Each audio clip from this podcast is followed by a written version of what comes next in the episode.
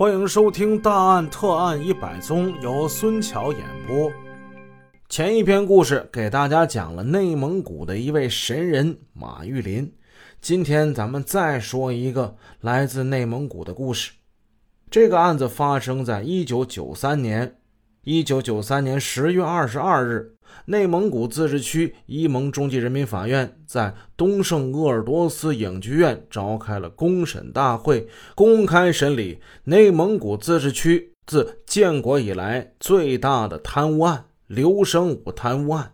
话说，一九九一年八月八日，一架从昆明飞往北京的客机徐徐降落在首都机场。机舱舱门打开，三名威严的检察官押着一名人犯走下舷梯。机场上早就有警车在那等候了。检察官将人犯押上警车，向西北方向疾驰而去。在有关方面的协助之下，内蒙古有史以来最大的一起贪污案的案犯刘生武，终于在出逃八个月之后。被检察机关从云南抓获，三十九年的人生道路，此刻如同车道两旁的街景，在他眼前是匆匆的向后闪退，幻化作他生于斯、长于斯的故乡的那条遥远而弯曲的土路。这画面最终定格在一行七扭八歪、深浅不一的足印上。这正是他的人生之路。城川乡，这是一个伊克昭盟鄂托克前旗南部的一个乡。这个乡与陕北地区接壤，是一个著名的老少边穷地区。啥叫老少边穷啊？老少边穷地区主要指革命老区、少数民族自治区、陆地边境地区，还有这欠发达地区。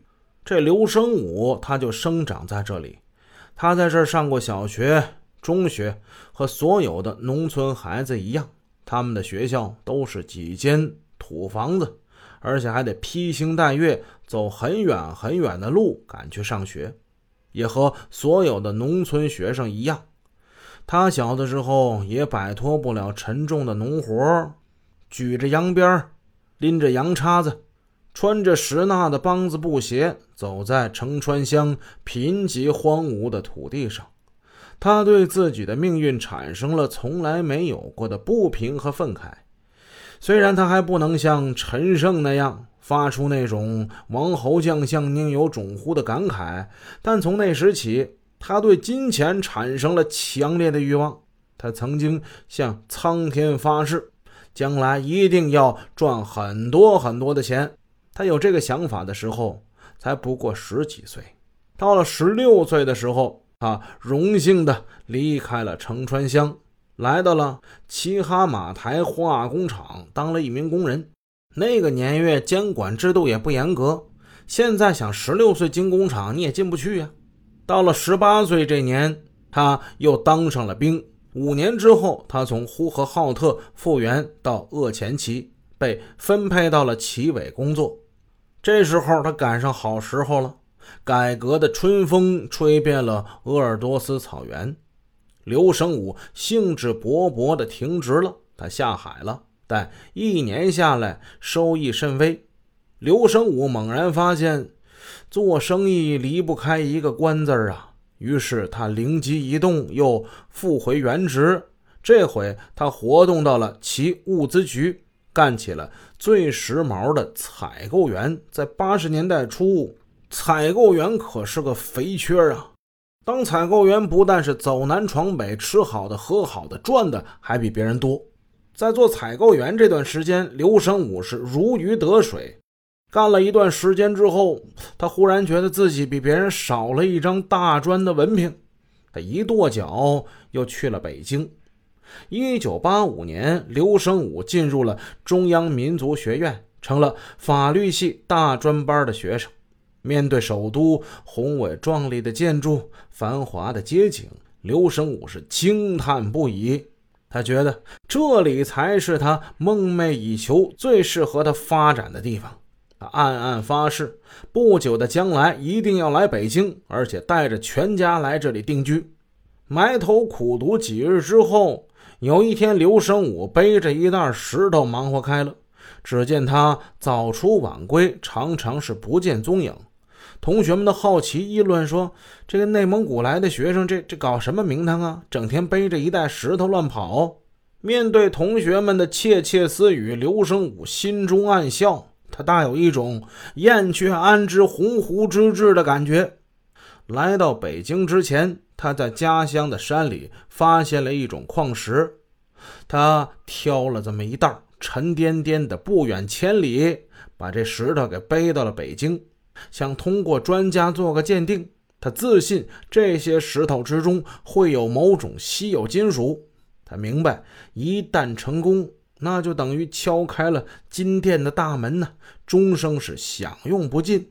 梦做的挺美。可惜专家的鉴定结果令他失望。专家表示，您从内蒙古千里迢迢背来的这些石头的主要成分是石头。最终，这些来自于千里之外的石头被遗弃在了北京朝阳区某垃圾桶旁。虽然刘生武的矿石梦破灭了，但是他对金钱的欲望却丝毫未减。他相信总有一天自己会腰缠万贯，成为一名富翁。一九八七年，刘生武毕业了，有了这张文凭，刘生武的底气更加足了。他被调到了伊蒙物资贸易中心，搞起了采购工作。这时恰逢该中心与北京第一铜管厂协议成立北京西城白云伊蒙联营公司。刘生武摇身一变就成了该公司的副经理，这和他在北京的这段求学经历那当然是大有关系。至此之后，他就常驻北京了。刘生武没有忘记在北京上学时立下的誓言，不久便将家眷接到北京，他要让自己的子女受到最好的教育。